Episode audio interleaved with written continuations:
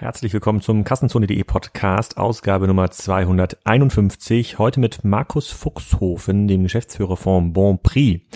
Bonprix ist ein Hamburger Unternehmen und Teil der Otto-Gruppe und als solches auch eines der sehr erfolgreichen Unternehmen innerhalb der Otto-Gruppe. Und mit Markus spreche ich darüber, wie Bonprix auf die über anderthalb Milliarden Euro Umsatz wachsen konnte, wie sich Bonprix verhält zum aufstrebenden neuen Wettbewerb im ja, ich sag mal, Low-Budget-Fashion-Segment, welche Rolle online dabei spielt und welche Rolle der neue Store in der Hamburger Innenstadt dabei spielt. Markus ist ein Veteran, nicht nur bei Bonprix, sondern in der E-Commerce-Szene. Er hat also schon sehr viele Dinge erlebt. Er hat vor allem auch technisch viele Entwicklungen kommen und gehen sehen. Und ähm, darüber erzählen wir auch so ein bisschen im Podcast, wie man sich da eigentlich aufstellen muss als so großes Unternehmen und in welchen Bereichen man als E-Commerce-Unternehmen heute noch Standardsoftware braucht und in welchen Bereichen man halt vielleicht selber entwickeln müsste.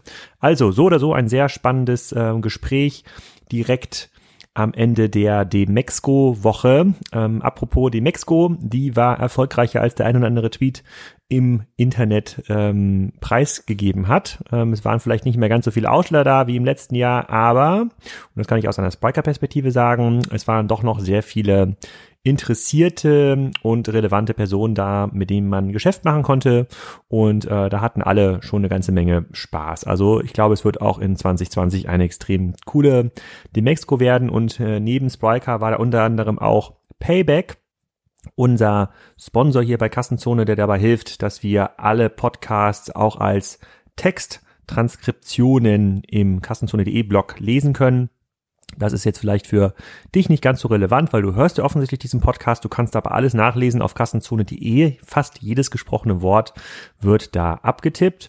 Und ähm, die waren in einer Nachbarhalle von uns und äh, haben da auch immer einen großen Stand traditionell auf der Demexco. Die haben ja über 31 Millionen ähm, ähm, aktive Kunden, also Kunden, die in den letzten zwölf Monaten Payback genutzt haben. Das ist schon eine ganze Menge. Damit sind sie automatisch der größte Loyalty-Anbieter in, äh, im deutschsprachigen Raum und auch ein sehr, sehr großer Marktplatz. Da geht also eine ganze Menge Umsatz drüber und es wurde auch dort verkündet oder im Rahmen auch der Demexco nochmal unterstrichen, dass mittlerweile auch About You Partner bei ähm, Payback ist und wenn About You dort Partner ist, dann dürfte das für viele andere Unternehmen auch sicherlich eine Option ähm, ähm sein. Da haben die Kunden ab dem 16.09., dem Start der Partnerschaft, die Möglichkeit, äh, die ersten 14 Tage 40-fach vom Einkauf zu profitieren. Der Podcast geht ja heute am Sonntag, den 15.09. live. Also morgen kann man da richtig stark von profitieren. Da gehen auch einige äh, Influencer mit. Ich glaube, über 100 Influencer begleiten den Launch. Also erstmal nochmal herzlichen Glückwunsch an Payback zu dieser Partnerschaft. Ich bin gespannt, wie dieser Launch äh, funktioniert. Ähm, das wird sicherlich auch nochmal die, ähm, die Daily App Usage von Payback, das sind mittlerweile über eine Million, 1,2 Millionen Daily User, ähm, optimieren. Und Thorsten, unser Partner hier von Payback, der sich um Kassenzone kümmert, freut sich sicherlich auch, wenn du mal anfragst, ob Payback für euch relevant sein kann. Für Bonprix ist es ganz bestimmt relevant. Ich glaube, die sind auch noch nicht Payback-Partner. Aber vielleicht kann das nach diesem Podcast ja noch was werden. Jetzt erstmal viel Spaß mit Markus Fuchshofen von Bonprix. Markus, herzlich willkommen zum Kassenzone.de Podcast. Heute ja. äh, aus unserem neuen Studio äh, mitten in der Innenstadt in Hamburg. Da kommen wir gleich nochmal drauf zu sprechen. Bevor wir das tun, sag doch erstmal, wer du bist und was du machst. Ja, also vielen Dank für die Einladung und dass ich hier in dem schönen Studio sein darf. Ja, wer bin ich? Markus Fuchshofen. Ich bin 53 Jahre alt und die meiste Zeit meines Berufslebens habe ich für die Otto-Gruppe, genauer gesagt für Bonprix gearbeitet. Und meine aktuellen Funktion im Unternehmen ist die, dass ich einer der vier Geschäftsführer bin und verantwortlich bin für den Bereich Marke und Marketing auf der einen Seite, aber auch für den kompletten Technologie-Stack, was das Thema E-Commerce-Infrastruktur angeht. Kannst du noch mal ein bisschen genauer erklären, wie eigentlich die Geschichte vom Bon Prix aussah? Viele kennen das, glaube ich, noch als Katalogversender. Mittlerweile ja. ist ja im Wesentlichen ein Online-Händler. Ähm, es gab auch mal eine Fialstrategie, aber vielleicht kannst du da mal so ein bisschen ausholen. Du hast ja bisher schon länger auch bei Bon Prix. Ja, ja genau. Also als ich 1995 zu Bon Prix gekommen bin, war ähm, Bon Prix zu dem Zeitpunkt ganz klar ein sehr erfolgreicher, schon zu dem Zeitpunkt Katalogversender. Ähm, das war damals der Begriff, den man verwendet hat. Und auch das Thema Katalog oder Versandhandel war zumindest mal für sich isoliert äh, ich sag mal, in seiner Blüte. Also das Geschäftsmodell als solches hat damals gut funktioniert, äh, auch schon sehr, sehr international. Ähm, und Bonprix hatte damals eben schon eine für dieses Modell, also das in erster Linie, ich sag mal, Kunden, Traffic über Papier ähm, an das Modell heranführte, ein sehr, sehr gutes, überlegenes Modell gebaut. Ähm, ich sage immer, keiner konnte mit Papier effizienter umgehen äh, als Bonprix. Und dieses Modell, das war damals der lernende Katalog. Also man hat mit sehr kleinen Werbemitteln gearbeitet äh, und immer wieder in kurzen Abständen, damals waren die Abstände, die, die, die Rhythmik war monatlich, hat man versucht, mit jedem Katalog wieder den besten Blick auf das Angebot zu generieren. Und hat aber auch schon damals eben sehr stark iteriert von Katalog zu Katalog, hat Preise geändert, schon damals rauf, runter, also Dynamic Pricing schon 1995, aber hat auch immer wieder äh, Artikel aus dem Angebot rausgenommen, reingenommen, um immer wieder das Thema Lieferfähigkeit zu haben. Und äh, Bonprix ist eine vertikale Modemarke, das heißt, alles, was wir verkaufen, kommt vom Bonprix. Insofern haben wir auch die komplette, den kompletten Durchgriff. Und ähm, und als ich das damals dann so gesehen habe, als ich ankam, selber dort, äh, direkt von der Uni, ähm, und eine Zeit lang das beobachten durfte aus einer Controlling-Perspektive, wo ich angefangen habe, später bin ich dann ins Katalogmarketing gewechselt, in den Einkauf, habe ich immer gedacht, das ist eigentlich ein tolles Modell. Also sag mal so, die, die eigentlichen, die eigentliche DNA, die eigentlichen Wirkelemente sind gut. Aber ich habe damals immer schon so gedacht, weil dann das Thema E-Commerce so gerade so hochkam, den Begriff gab es noch nicht mal, habe gedacht, eigentlich sind die im falschen Medium unterwegs. Eigentlich ist das Thema Online-Medium das bessere Medium, um eigentlich ein ja, Distanzhandelsgeschäft durchzuführen. Und das ist auch das, was ich dann ab 1997, da sind wir damals live gegangen, äh, innerhalb der Otto-Gruppe mit Unterstützung von vielen äh, Bereichen dort, sind wir mit mehreren Firmen live gegangen und das habe ich seitdem, ist das eigentlich so der rote Faden durch meine Karriere bei Bonprix. Wenn, wenn du heute jemandem Bonprix erklären müsstest, der noch nie einen Bonprix-Katalog gesehen hat, der vielleicht jetzt tatsächlich hier mal durch die Spitaler Straße gelaufen ist ja. und irgendwie ein Bild davon hat, was H&M ist und was ja. auch vielleicht ein Esprit ist. Wie würdest du da Bonprix ansiedeln? Ja, wie würde ich Bonprix erstmal ansiedeln? Also Bonprix, wir sind also eine vertikal integrierte Modemarke. Das bedeutet, wir, äh, wir kreieren unsere eigenen Sortimente. Das machen wir Im Sinne der Positionierung sind wir ein ja, Price-Value-Anbieter, also ein, Preis, ein Preiswertanbieter. Äh, wir, unsere Zielgruppe sind Frauen zwischen 30 und 59 Jahre alt und wir konzentrieren uns in erster Linie auf Mode und den Bereich Home and Living. Das ist einmal so das, ich sag mal, was wir tun und das, wie wir das tun, ist eben heute äh, inzwischen sehr, sehr stark online getriebenes Geschäft. Und ähm, wir haben, wie gesagt, eine direkte Beziehung sowohl, deswegen vertikal integriert, sowohl zu unseren Kunden, also wir verkaufen nur über unsere Touchpoints die Ware und zur anderen Seite zum Lieferanten hin. Wir haben eine direkte Beziehung und sind letztlich wie ein Zara und ein H&M dort vertikal integriert, was die was die Lieferantenstruktur angeht. Und wir tun das auch auf einem internationalen Level. Wir sind in ungefähr knapp 30 Ländern sind wir tätig. Wenn, wenn, du, ähm, wenn du jetzt mal überlegst, wie dieser Wettbewerb aussah in der Gründungszeit oder zumindest in den 90er Jahren versus heute, äh, gibt es ja relativ viel Literatur und auch Fachbeiträge darüber, die dann sagen, okay, dieses, ähm, äh, dieses Preiswerte oder Price Value, diese Price-Value-Positionierung ähm, wird halt von unten angegriffen, weil es relativ ja. viele, in Anführungsstrichen, günstige oder billige Anbieter gibt. Ähm, da hatten wir im letzten Podcast auch oft das Gespräch zum Thema Primart, äh, der auch gerade in Kiel die große neue Hoffnung der Innenstadt ja. geworden, äh, äh geworden ist. Auf der anderen Seite werden andere Anbieter und der letzte Podcast, der hier am Wochenende live gegangen ist, der ist mit ähm, Stefan Wenzel gewesen von Tom Taylor. Die müssen schauen, wie kommen sie eigentlich aus der Mitte raus, weil die Mitte zunehmend schwieriger, schwieriger geworden mhm. ist. Und dann positionieren sie entweder nach unten oder nach oben die größeren Marken. Und wir sitzen hier in einem Gebäude, in dem auch Esprit ist tatsächlich, äh, orientieren sich in vielen Sortimentsbereichen so ein bisschen nach unten, also Richtung Bon Prix. Wie nehmt ihr das heute irgendwie wahr? Also ist der Markt 1990, 95 versus heute? Ja, also auf jeden Fall, also natürlich gibt es da eine große Dynamik. Aber erstmal kann man sagen, die, die, die Grundidee als Bonprix gegründet ist 1986. Ne? Wie gesagt, dann zehn Jahre weiter war man, wie gesagt, da, wo ich dann dazugestoßen bin. Aber war erstmal die wirklich, zu dem Zeitpunkt war man ein Modediscounter. Das war das, der Begriff, den man dort hatte. Und das war zu dem Zeitpunkt mit sehr wenig Konkurrenzumfeld. Also nur um das mal noch einzuordnen, da gab es zu dem Zeitpunkt gerade, glaube ich, mal ein H&M hier in Hamburg. Der war hier im Hanseviertel. Also das heißt, das war ein ganz anderes Konkurrenz. Es gab kein Kick, kein Taco, Ähm, und es gab sicherlich auch für uns heute immer noch ein großer Konkurrent oder im Sinne von Wettbewerber, Kundenüberschneidung, ein C&A. Aber insofern gab es dort wenige und die, die Idee, das im Distanzhandel zu verkaufen, preisgünstige Mode, die war zu diesem Zeitpunkt sehr unique also das war schon ein starker USP. Und ich würde auch sagen, auch bis heute ist es so, dass wir natürlich, auf der einen Seite hat man den Zugang über chinesische Anbieter, die jetzt hier direkt in den Markt hineinkommen.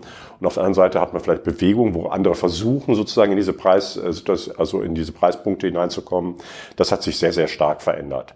Aber ich glaube eben auch, dass ähm, das eine ist zu sagen, ich will das tun. Ne, also ich möchte gerne im preislichen Segment irgendwo Preis-Value-Anbieter sein, aber das andere ist auch wirklich zu tun. Also das sind große Unterschiede und äh, insofern, das ist ein Muskel, sage ich mal, den haben wir seit Jahren immer gehabt, den haben wir immer trainiert. Das ist unser, das ist unser Kern, wo wir herkommen. Und an der Stelle haben wir, ich sag mal, entlang dieser vertikalen Integration haben wir viele Dinge, viele Prozesse aufgebaut, die uns ermöglicht, eben zu diesem Preispunkt, um diesen, dieses Leistungsversprechen auch zu erfüllen, das sozusagen haben, haben wir dort viel äh, äh geschaffen und aufgebaut.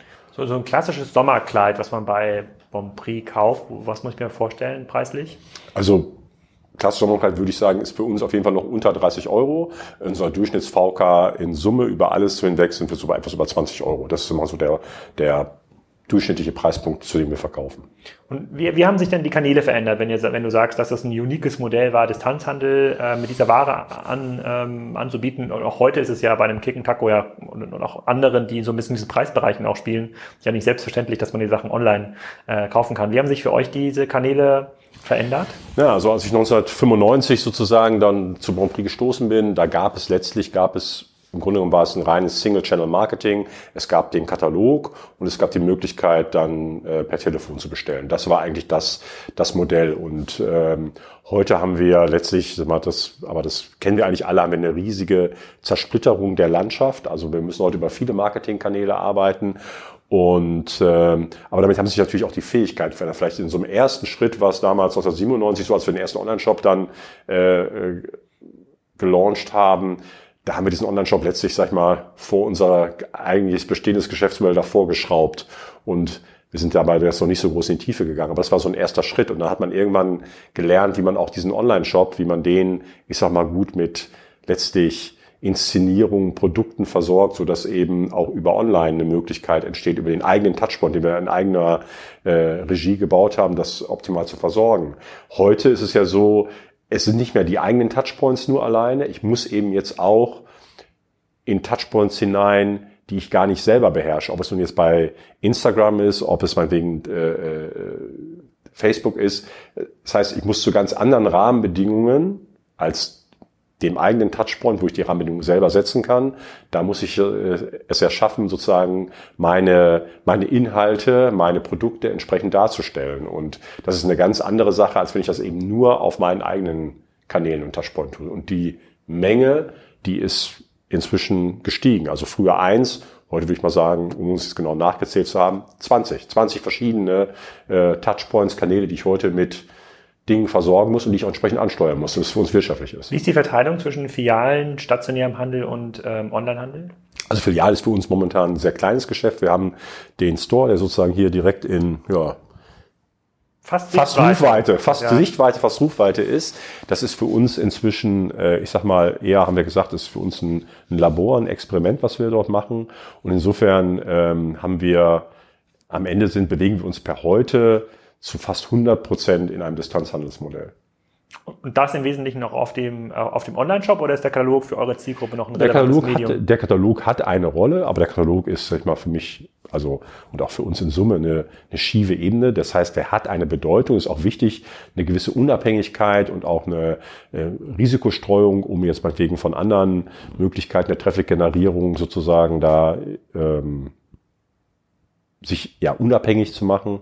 Ähm, und insofern haben wir da, je nachdem, wie man jetzt, wenn man es nach Geld betrachtet oder nach dem Attributionsmodell, hat er auch je nach Markt noch eine Bedeutung, vielleicht von 20, 30 Prozent, äh, wenn ich das jetzt mal so sehe. Das, das wäre eine Größenordnung, in der wir uns ungefähr bewegen. Es ist aber auch vor allem über die Märkte inzwischen, die wir haben, sehr, sehr unterschiedlich.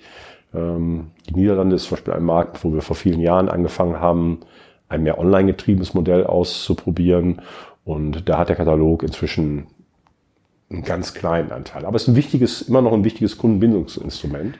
Wir kommen gleich nochmal zu den Märkten und ja. äh, auch, auch im Detail zu, zu den Kunden. Ich kann mich noch erinnern, als äh, ich war ja bis 2011 da auf dem Gelände und da hatte Bonprix immer so eine Sonderstellung. Ja, es gab halt ähm, ähm es gab halt Otto und Bauer und Schwab, so alle irgendwie im, im selben im selben Milieu äh, mhm. unterwegs, nicht mehr so richtig trennscharf wie aus den alten Versandhandelszeiten. Und äh, Bonprix hatte damals schon immer die bessere Kantine. Wir hatten kurz im Vorfeld drüber äh, gesprochen. Da sind immer alle zur Bonprix-Kantine vor den großen Renovierungsarbeiten der anderen Kantinen bei Otto gegangen. Ähm, aber es war auch immer so, nee, Bonprix hat eine ganz eigene Zielgruppe, ganz anderes Preisgefüge. Äh, ähm, ähm, Gefüge die wachsen aus sich heraus äh, ganz solide und stark, auch international. Das war eigentlich ein sehr spezieller Case, so in diesem ganzen, äh, äh in diesen, in diesen ganzen Gruppen. Damals war es, glaube ich, noch keine Milliarde, 2011, bin ich nicht ganz sicher, aber wie, wie, wie seid ihr heute aufgestellt? Also wie viel Umsatz macht ihr, wie viele Mitarbeiter sind da äh, daran ja. beteiligt und was sind für euch relevante Märkte? Also, ähm, also Erstmal sind wir, in Summe haben wir uns über die Jahre, aber so wie du es auch beschrieben hast, eher organisch entwickelt was ich in Summe als eine große Leistung ansehe, weil wir natürlich diesen, diese große Transformation von einem Katalog getriebenen, eher Discount-Modell zu einem mehr E-Commerce getriebenen Marktmodell ich will nicht sagen 100 Prozent geschafft haben, aber wir sind da weitestgehend durch und ich sehe uns eher jetzt momentan, dass wir mit all den Herausforderungen leben, die jedes Unternehmen heute hat in dieser sich etwas wandelnden Welt. Insofern, das war eine große Leistung äh, für uns, also als, als als Team, als Gruppe, als Mannschaft. Und äh, wir haben uns in Summe eben organisch entwickelt. Ähm, und wir, ich sag mal, unser Ziel ist schon, jetzt innerhalb der nächsten, ich sag mal, drei bis vier Jahre die zwei Milliarden Umsatz, äh, äh das, das Niveau zu erreichen. Das ist das, worauf wir jetzt, äh, worauf wir hinsteuern. Ähm, die wichtigsten Märkte, das ist auch eine, aus meiner Perspektive eine, eine gute Entwicklung Früher war eben der Heimmarkt ist eben Deutschland gewesen und da gab es eine große, ich sag mal, Abhängigkeit, was Umsatz und Ergebnis angeht. Und heute sind wir bei einer Situation, dass Deutschland immer mehr ein Markt wie viele andere ist. Und wir haben viele andere Märkte, ähm, ob es nun Frankreich ist, ob es die, selbst die Niederlande ist, ne, wo wir eben schon ein bisschen waren, die wir da auch toll entwickeln konnten. Also wir haben inzwischen ein sehr breites Portfolio und sehr viele Märkte zahlen sowohl Umsatz als auch ergebnisseitig ein, was einfach im Sinne von auch Risikostreuung, weil immer wieder haben Märkte Probleme. Vor ein paar Jahren haben wir in Russland Probleme bekommen durch die ganzen wirtschaftlichen und auch ähm, ja letztlich auch Auseinandersetzungen mit der Ukraine damals. Äh, kriegsähnliche Zustände und solche Sachen. Man hat dann Währungskurseffekte. Also es, ist, es fühlt sich immer sehr gut an wenn man allein aus Risikogründen einfach in mehreren Märkten unterwegs ist und dann auf mehreren Beinen steht. Mhm. Du hattest eben auch gesagt, dass ihr auch im Home Living Segment unterwegs sind, äh, unterwegs seid. Wie muss man sich das vorstellen? Verkauft ihr auf Bonprix auch Möbel? Jetzt auch. Also wir haben jetzt seit einiger Zeit haben wir uns noch ein bisschen mehr auf das Thema auch so kleine, etwas größere Möbel äh, konzentriert. Äh, wir kommen eigentlich mehr so aus dem Heimtextilienbereich, wie man das so vor allem nennt. Ähm, aber versuchen jetzt auch dort nochmal den Bereich ein bisschen mehr auszudehnen. Mhm. Und ähm, diese Möbel spielen die nach vorne hin auch strategisch eine große Bedeutung, weil ich kann mir, ich kann mir vorstellen, wenn jetzt da der äh, Esprit hier unten im Gebäude oder der H&M hier gegenüber in seinem Laden noch anfängt, ähm, äh, ob kleine Sessel sind, so einer wie du jetzt drauf sitzt, oder mhm. Beistelltischchen oder Bettdecken zu verkaufen, ist das, glaube ich, schon ein riesiger Stretch für die ganze Organisation. Also kannst du dir vorstellen, dass das ein großer Teil wird, auch von einem Grand Prix 2020 oder 2023 Milliarden, zwei Milliarden Umsatz ähm, oder siehst du noch viel mehr äh, Sortimente? Ja, also ich sag mal, wir sind da jetzt erstmal für uns gestartet. Also aus der Perspektive heraus ist es so, wir können natürlich immer noch diskutieren, können wir noch mehr Märkte aufmachen oder können wir noch eine Bluse mehr machen. Insofern ist so ein ergänzendes Sortiment, also so ein Sessel, auf dem ich hier sitze, den würden wir auch mitverkaufen können, ähm, rein logistisch von den Möglichkeiten, die wir haben. Und insofern ist das schon eine echte Ergänzung, um von den Kunden, die bereits, äh, wir mal, Bon Prix zugeneigt sind, ich sag mal, noch mehr ähm, letztlich äh, Nachfrage und Umsatz abzuholen. Das ist schon ein wesentlicher Punkt, aber genau wie du sagst, das ist natürlich eine Herausforderung und bei vielen Dingen muss man es auch dann am Ende liefern und muss es gut auf die Straße bekommen. Und insofern bin ich da guter Hoffnung, aber das ist auch immer eine Herausforderung. Du hattest ja gerade gesagt, dass ihr eine sozusagen eher weibliche Modemarke ähm, ähm, ja. seid, in einer ja nicht älteren Zielgruppe, aber zumindest ähm, jetzt auch nicht mehr die allerjüngsten ansprecht. Ähm, wenn wir mal uns auf die Kunden konzentrieren und überlegen, woher kommen die eigentlich? Äh, du hast jetzt gerade 20 verschiedene Touchpoints genannt, auf denen man aktiv sein kann, von Instagram bis äh, Facebook bis zum eigenen Online-Shop. Ähm, sehen wir immer bei vielen Händlern mit einer klassisch analogen DNA, wofür auch der Versandhandel mhm. äh, gehört, dass die erstmal ein großes To-Do hatten, ihre katalogaffinen Kunden selber in den Online-Shop zu bringen oder heute in, mhm. in die eigene App. Ähm, ist ihnen aber relativ schwer fällt, neue Kunden anzusprechen, die durch scheinbar neuere, modernere Marken ähm, eher angezogen, eher angezogen wurden. Da sind wir natürlich in Deutschland bei einem Salando mittlerweile natürlich auch bei einem About You aus der ähm, aus der Otto-Gruppe, ähm, äh, vielleicht auch bei äh, Nischenmarken, die ein H&M irgendwie launcht. Wenn du jetzt auf den Markt schaust, auf die Einkaufsstraße hier und überlegst, so was ist denn, äh, was sind deine Kanäle, wie du online Neukunden gewinnst und die, wir reden gleich auch nochmal, wie ihr die erhaltet. Wo kommen die bei euch her? Ist es noch die, ist es SEO, ja, günstiges Sommerkleid oder ja. ist es tatsächlich die Image-Kampagne und da habt ihr in, letzter, in den letzten Jahren ja auch ein bisschen äh, mehr gemacht, plakatseitig und TV-seitig, äh, um euch da zu positionieren? Also wenn ich da so heute drauf gucke, dann sind es für mich zwei, zwei Fragen, wie man diese Kunden gewinnen kann. Das eine ist sehr, sehr stark sicherlich durch eine Frage, was, also durch eine Frage der Steuerung. Also was bin ich bereit für gewisse Segmente an Kunden eben auch auszugehen und wie gut kann ich das eigentlich in meiner Steuerung wirklich äh, einpreisen? Also wie gut erkenne ich das? Dass ich jetzt an der Stelle, dass dieser User, der vielleicht niemand noch unbekannt ist und so weiter, dass das auch wirklich für mich ein Neukunde ist und welchen Wert kann ich diesem, dieser Transaktion rechnen. Also das eins ist ein steuerndes Modell. Also wir reden von irgendwelchen Attributionsmodellen, ne? dynamische Attribution, Customer Journey Modellen. Also es ist die eine Fähigkeit, die ich dazu brauche um überhaupt äh, äh, das wirklich einzupreisen, den Wert, den dieser Kundenkontakt oder dieser Neukundenkontakt hat. Und das andere ist eben zunehmend, und das hat mir eben schon so ein bisschen gestriffen, ist natürlich, ähm, die Kunden befi also befinden sich, sag mal, haben eine gewisse Distanz zu Bonprix. Ne? Vielleicht, weil sie einfach bisher gar nicht mit Bonprix in Kontakt geraten sind oder gerade meinetwegen eher in der Recherchephase sind. Und deswegen muss ich natürlich auch unterschiedliche Kommunikationsangebote machen, was am Ende dann dazu äh, führt, äh, dass ich äh, entsprechend jetzt nicht schon vielleicht im ersten Schritt das Produkt zeige, sondern dass ich einen anderen Content kreiere. Und dann ist natürlich auch die Frage, und dieser Content wiederum, der ist wiederum auch abhängig von den Touchpoints, über denen sich die Kunden bewegen. ist also sehr stark, äh, ist aus meiner Sicht da stark eine Content-Strategie mit verbunden. Um diese beiden Dinge muss ich zusammenbringen. Also den, diese, diese Werteermittlung und auf der anderen Seite aber auch, wie erreiche ich diesen Kunden kommunikativ? Mit welchen Inhalten, über welche Touchpoints und die beiden Dinge muss ich zusammenbringen. Um, aber welchen ist das bei euch? Wenn ich jetzt, äh, äh, Tarek hatte ich ja auch letztens im Interview live beim ähm, Digital Commerce Day, der sagt halt, er muss dann, er, er muss quasi Medien kreieren, Medien ownen mhm. Äh, mhm. und dort irgendwie emotionale Touchpoints schaffen, sei es mit Influencer-Strategien, sei es mit Awards, sei es jetzt mit dem ja. Pangea äh, Festival, das habe ich mir auch mal angeschaut, extrem beeindruckender ähm, Aufbau, aber Long Shot, glaube ich, mhm. um dort darüber Kunden ähm, anzusprechen. Wenn ich jetzt den äh, Robert Gens interviewen würde, die ja äh, strategisch sich positionieren wollen als äh, ähm, sozusagen First, sozusagen First Point of Contact for Fashion oder zumindest mhm im übertragenen, im übertragenen Sinne, weiß ich, okay, er muss eigentlich alle ansprechen, der muss hier quasi jede zweite Plakatwand mhm. äh, ähm, ohne. Aber was wäre das bei euch? Ist es bei euch der, ist es bei euch eine, in Anführungsstrichen, ältere Influencerin, die dann, äh, die dann für euch irgendwie Mode macht? Oder ist es dann, sind es andere Kanäle auf, auf Nischen- und Spartenkanälen? Weil dieser, 300, 400 Millionen Zusatzumsatz, von dem mhm. du jetzt redest, das ist natürlich ja. jetzt, wir reden jetzt ja nicht mehr über ein 20 Millionen Business, wo man irgendwelche Nischenstrategien mhm. äh, fahren kann, sondern das, ist ja, das sind ja riesige Hebel, die man da in Bewegung ja. setzen muss und viel mehr Leute anspricht. Wir reden ja über mehrere hunderttausend, wenn nicht sogar Millionen Kunden, die dann über die nächsten Jahre mehr bei euch kaufen ja. müssen. Äh, ähm, in einem Markt, bei dem gefühlt alle überflutet sind mit, mit Werbung. Also ja. Wie erreichst du die denn eigentlich? Ja naja, also erstmal klassisch ist es ja weiterhin so, dass wir versuchen, über unsere, ich sag mal, also über einen sehr, sehr breiten Marketingmix diese Kunst haben. Also was ich sage, wir sind das Accessory. Also wir haben immer noch den Katalog, wir haben Radio, wir haben Out of Home. Also sehr viel hat in den letzten Jahren darüber funktioniert, dass wir immer weitere Werbeformen für uns auch erarbeitet haben, Fähigkeiten. Also wenn wir 1995 eigentlich es nur geschafft haben, in Anführungsstrichen, einen super strukturierten, äh, von den Inhalten top gemachten, preisgünstig produzierten Katalog hinzubekommen, Das, das war ein, eine Fähigkeit, die, die die Organisation hat. So können wir heute sagen, wir können das immer noch.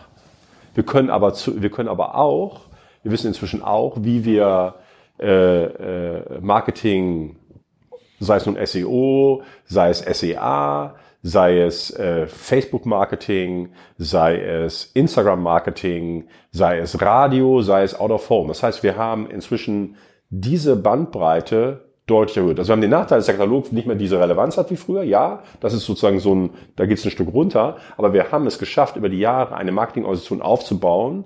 Und zwar auch das ist auch vielleicht nochmal eine Besonderheit, über die wir es noch nicht gesprochen haben. Wir machen das ja sehr zentral aus Hamburg raus. Das heißt, all diese Marketingformen, die ich gerade genannt habe, werden fast komplett zentral aus Hamburg heraus gesteuert. Also wir haben heute eine mächtige Marketingorganisation, ähm, die einfach viel, viel mehr Kanäle äh, bespielen kann und dafür all die Prozesse, die dahinter sind, so gut austariert sind, dass wir wirklich auch an der Stelle für uns wirtschaftlich in unserem Geschäftsmodell dort letztlich agieren können. Und das hat natürlich über die Jahre äh, uns nach oben entwickelt, plus, dass wir das natürlich immer multiplizieren können in viele Märkte hinein. Also sind ja immer wieder neue Märkte hinzugekommen, weil wir immer wieder auch Märkte ausgewählt haben in unserem Portfoliosteuer innerhalb der Märkte, wo wir gesagt haben, und das war dieses Niederland-Beispiel, was wir schon zweimal hatten, wo wir einen Markt genommen haben, gesagt, so in dem Markt mhm wollten wir innerhalb von drei Jahren unseren Umsatz verdoppeln. Und das haben wir dann auch geschafft, indem wir dann zum Beispiel vor allem die Marketingstrategie verändert haben. Also es war dann, ne, das Angebot war eh schon da, aber wir haben dann einen ganz anderen Marketingmix gefunden und natürlich auch das in Summe das Volumen erhöht. Und das ist immer die Frage dieses,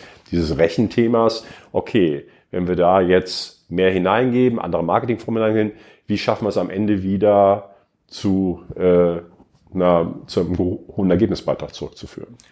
Wie, wie groß ist das Marketing-Team? Das Marketing-Team, naja, es kommt darauf an, wie man das jetzt rechnet. Also allein das Performance-Team, äh, das sind rund 70, 80 Leute, die sich rein um Performance-Marketing kümmern. Dazu kommt ein Content-Marketing-Team, äh, dazu kommt ein Brand-Marketing-Team. Also wir haben da so auf diesen verschiedenen äh, Bereichen eine ganze Menge Leute. Plus der ganze technologische Unterbau. Also es gibt nicht, es gibt auch Leute, die machen nichts anderes als, ja, ich sag mal, den Feed, den wir meistens äh, brauchen, um in vielen dieser Online-Formen, die sich darauf konzentrieren. Also, also das ist ja heute, ich sag mal, die Definition ist ja durchaus fluide. Wer, wer zählt zum Marketing dazu in der digitalen Welt? Ich sag mal, äh, wenn einer, es ist aber sein Billing-System äh, programmiert äh, in, in Python, der gehört auch zum Marketing-Team. Ne? Mhm. Okay, dann bleiben wir mal ganz kurz beim Kunden, bevor wir mal ein ja. bisschen äh, unter die Motorhaube gucken bei, äh, bei Grand Prix. Ähm, wenn man jetzt diesen Kunden, über welchen Marketingkanal jetzt auch, oder die Kundin in eurem Fall, wenn man die gewinnt, wie, wie treu sind die denn? Wie oft kaufen die denn online? So ein klassischer, ein klassischer deutscher Kunde. Wie, wie ja. oft siehst du den im Bon Prix Store? Also im, im genau, also, also wie häufig er kauft, da sind wir so irgendwo bei so Quoten von drei bis vier äh, Käufen pro Jahr, so in so einer Größenordnung im Schnitt. Ähm, sehen tun wir ihn deutlich oder die Kundinnen sehen, sehen tun wir sie häufiger. Und das eine ist ja sehen im Sinne von gemessen, sag ich mal, wegen bei uns im Webstore. Das andere sind natürlich aber auch andere Touchpoints. Also ganz wichtig natürlich auch mal die Interaktion über ich sag mal, ob wir nun jetzt noch mal eine Mail schicken und sagen, ja, jetzt kommt dein Paket und darauf wird reagiert. Also da gibt's ja inzwischen eine ganze Menge von Touchpoints und das natürlich auch deutlich anders als früher, dass wir viel, viel mehr Kontaktpunkte heute monitoren, messen und die versuchen natürlich, ich sag mal, entsprechend einerseits für den Kunden in eine gute Kauferfahrung, aber auch für uns in einer Marketingperspektive, diese Touchpoints mit einzubeziehen und zu fragen, was ist jetzt der nächste beste Kontakt und was spielen wir dort aus. Insofern ist ein großer Teil der Neukunden, die ja akquiriert sind, die loyal? Also kann man die dann irgendwann so als typische Bonprix-Kundin betrachten, die regelmäßig wiederkommt? Oder musst du eigentlich jedes Mal oder zunehmend neu anstoßen über Facebook, Instagram und Co.? Ja, also ich, wir haben, natürlich hast du immer wieder, du hast immer das Thema natürlich, sag ich mal, du gewinnst welche und es wandern sich nach einem gewissen Grad wieder welche raus. Deswegen musst du natürlich auch immer wieder neue Kunden äh, äh, dort hineinschieben. Aber uns gelingt es schon über und das ist natürlich auch wiederum anders als früher. Wenn man früher hatte man das Thema so Anstoßkette, man hat einfach, ja, ne, was ich vorhin sagte, so sechs Kataloge in so, einem, in so einer Saison in einem äh, in sechs Monaten herausgeschickt. Das war dann so. Und heute äh, muss ich diese Kunden über Papier die allein zu binden, das funktioniert eben nicht mehr, ist noch ein Element, aber es gibt eben die Möglichkeit, eben über viele andere Dinge die zu binden. Und ich muss halt diese vielen kleinen äh, Punkte äh, äh, Kontakte, die muss ich halt nutzen, die muss ich halt gut lesen können. Also sowas wie, ja, ein Kunde öffnet den Newsletter. Wenn er den Newsletter öffnet, was bedeutet das für mein Remarketing? Also ähm, muss ich jetzt da noch Geld ausgeben oder sage ich, nein, da habe ich, da habe ich bereits einen Kontakt. Oder er besucht die Webseite oder er hat eine äh, Mail bekommen, dass Ware wieder verfügbar ist, die er sich angesehen hat. Also es gibt jetzt viele verschiedene Trigger und die führen letztlich ja zu, heute zu einer Kundenbindung. Also es ist ein ist ein sehr, sehr fein granulares Feld geworden mit viel, viel kleineren Segmenten. Früher war die Segmente ja rein auf Kaufhistorie, wer viel gekauft hat und weniger gekauft. Und heute muss man, ist Kauf ein Signal, aber eben nur noch eins von wenigen bei, bei der Kauffrequenz geht es ja auch häufig um die Anzahl der Produkte, die man dem Kunden anbietet. Wie viele sind das bei euch? Wie viele neue rund, Produkte pro? Ja, also wenn man das so äh, rechnet, also wenn man den Pullover, den ich hier habe, in einer Farbe, also in so eine andere Farbe und andere Größe werden anderes, also SKU, Stock Keeping Unit, ähm, dann sind wir so bei Style, Artikel, 25.000 Artikel, wenn ich das nochmal rechne, mal Größen, sind wir so bei rund 80, 90.000 verschiedene Varianten, die man dann bei uns kaufen kann. Und die sind dann jede, jede Saison neu oder habt ihr so ein Stammsortiment? Nee, wir haben also immer einen gewissen Erneuerungsgrad, aber wir haben eben sowohl ein saisonales, also früher Sommer, Herbst, Winter, aber auch saisonales. In Summe arbeitet unser Einkauf aber in erster Linie heute in Kollektionen. Wir haben zwölf Kollektionen in einem Jahr und diese Kollektionen bieten immer was Neues an. Es gibt darunter auch ein ein Grundangebot. Und wie wichtig ist denn die Qualität der Kollektion für den Erfolg? Also du kümmerst dich wahrscheinlich jetzt gar nicht um die Ware. Du musst ja gucken, dass die an den Mann kommt aus Marke und, ja. und sozusagen. Äh, ja, ich habe früher selber im Einkauf auch gearbeitet. Also ich war im Einkauf, ich war auch mal äh, Einkaufsleiter. Insofern äh, ist es richtig. Heute kümmert mich das nicht mehr. Aber äh, es kümmert mich natürlich schon immer wieder darum, also die Art und Weise, ich sag mal, wie kommen wir dahin und welche Qualität da so. Und das Tolle ist, sag ich mal, seit vielen Jahren gelingt es Bon Prix und im Einkauf immer wieder für uns ein vermarktbares Sortiment zu bringen. Und dieses Thema, also wie schaffe ich das? Also das ist für mich ein Punkt, wenn ich jetzt eine vertikale Modemarke bin. Ich sag mal, wie schaffe ich es einerseits, die richtigen Artikel auszuwählen und wie schaffe ich es auch, diese Artikel, die ich dann ausgewählt habe, in der richtigen Menge zu haben damit ich dann also auch wirklich, wenn ich jetzt ein Potenzial habe, von einem Renner das auszuschöpfen. Und das sind zum Beispiel Dinge, die haben wir über die Jahre auch viel entwickelt für das Schaufenster Internet. Also wir hatten immer dieses Thema Vorqualifizierung, dass wir versucht haben, wirklich Artikel erstmal im Internet vorzutesten, mit verschiedenen Verfahren zu wissen, ist dieser Artikel wert, ins Sortiment aufgenommen zu werden und dann auch immer wieder das diese, also diese, ich sag mal, Erfolgsinformationen, die wir dort gewonnen haben, auch sehr schnell sagen wir, in die Märkte, in die, äh, in die Beschaffung hineinzubringen, um dann äh, möglichst schnell auch wieder eine Repeat Order auszulösen, um dann letztlich diesen Erfolg, den wir dort messen konnten, auch wirklich dann im vollen Umfang ähm, ja, für uns so zu, zu kapitalisieren. Auch auf die Gefahr hin, dass ich mich hier quasi nicht im richtigen äh, Sprachraum bewege, aber ja. so ein Pulli, wie du ihn ja. anhast, ja, äh, wie, wie schwer ist das denn, das, äh, ähm, das, zu, das zu planen? Also man sagt, der, der Preispunkt, der müsste ja ungefähr bekannt sein. Ihr wisst ja, äh, wenn der im letzten Jahr 19 Euro gekostet hat, wird der im nächsten Jahr wahrscheinlich nicht für 40 Euro äh, vermarktbar sein. Mhm. Also wie oft liegt man denn da daneben bei so einem großen Sortiment und muss dann über Sale-Kampagnen noch versuchen, das Lager wieder leer zu bekommen? Ja, also bei, also auch, also wie bei vielen Dingen ist es leider eben auch so, dass auch dort gilt eben so eine 80-20, eine 70-30 Regel, also in so einer Größenordnung. Das heißt, man hat schon am Ende immer einen relativ kleinen Teil, also einen Kopf von Artikeln, 20, 30 Prozent, die wirklich für 80 Prozent des Umsatzes und des Ergebnisses stehen. Und diesen Teil, den muss man einerseits, den muss man erstmal kreieren, aber noch schwieriger oder fast genauso wichtig, das wird immer häufig versehen, ist, dass ich das Investment auf Artikel, die hinterher nicht funktionieren, dass ich das nicht tätige.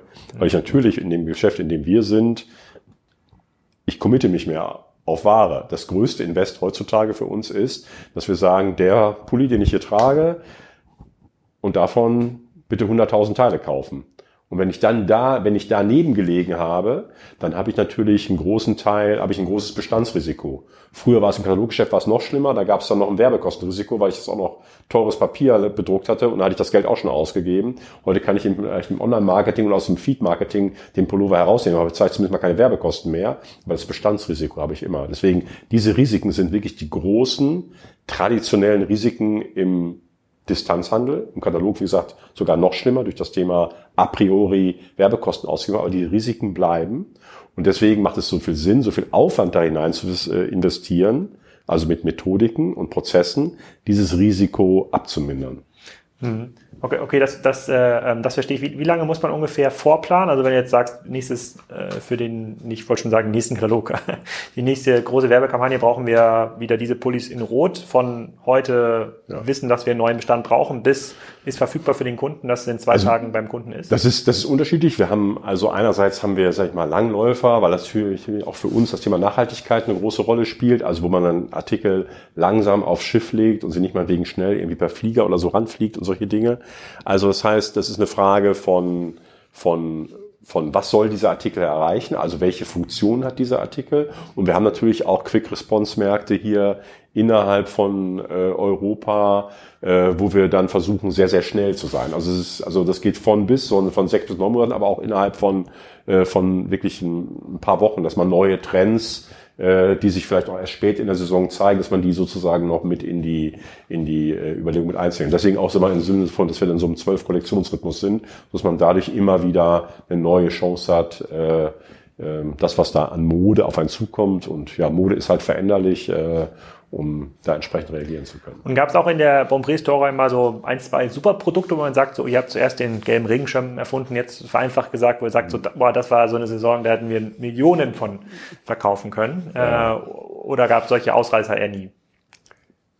Also wenn man so einen Disponenten fragt, sagt er immer, das Schlimmste, was man haben kann, ist ein Renner. Also wenn man einen Renner hat, das sind auch immer große Herausforderungen, dann solch ein perfektes Produkt in ausreichender Strenge nachzuhören, weil dann der Lieferant irgendwann nicht mehr liefern kann, muss man vielleicht einen B-Lieferant noch nehmen und, und, und, und, und. Also deswegen, mir fällt jetzt nicht ein so ein Produkt ein, aber meistens geht es bei uns ja auch um Kategorien. Also wenn wir sagen, also wir, brauchen, wir können noch mehr Sommerkleider verkaufen, noch mehr Maxi-Kleider oder jetzt gerade Oktoberfest wieder, hat sich über die Jahre zum Beispiel das Thema äh, Trachtenmode hat sich immer weiter ausgedehnt. Das ist eher so, dass sich das so sukzessive entwickelt. Und wie gesagt, so ein, so ein, so ein Produkt in dem Moment, ja, das erzeugt meistens eher auch viel Schmerzen und du versuchst eigentlich eher ganze Kategorien perspektiviv weiterzuentwickeln. Und dann vielleicht nochmal eine Frage zum Geschäftsmodell selbst. Wenn ihr sagt, ihr seid vertikal in, integriert, als vor allem als Fashion-Marke, vielleicht auch mhm. zunehmend als äh, äh, Lifestyle-Marke oder Home-Level-Marke, ähm, sind quasi eure Kalkulationen vergleichbar mit dem von dem H&M und Sarah? Und es gibt ja immer viele, äh, viele Online-Statistiken, was wird mit einem T-Shirt verdienen, was man für 9,99 Euro äh, verkauft. Seid ihr da in ähnlichen Regionen oder müsst ihr noch mehr investiert, weil ihr gar nicht diese Volumina äh, bestellen könnt, oder ist das vergleichbar? Nee, ich denke, wir sind ungefähr vergleichbar so mit denen dort. Ne? Wir sind sicherlich, was, äh, ich sag mal, unsere Umsätze angeht, da jetzt, wie gesagt, im Vergleich zu einem H&M sind die erstmal grundsätzlich noch, äh, noch größer, aber wir können sicherlich dort rein von den, ich sag mal, Einkaufskonditionen, die wir bekommen, können wir dafür mithalten. Hm.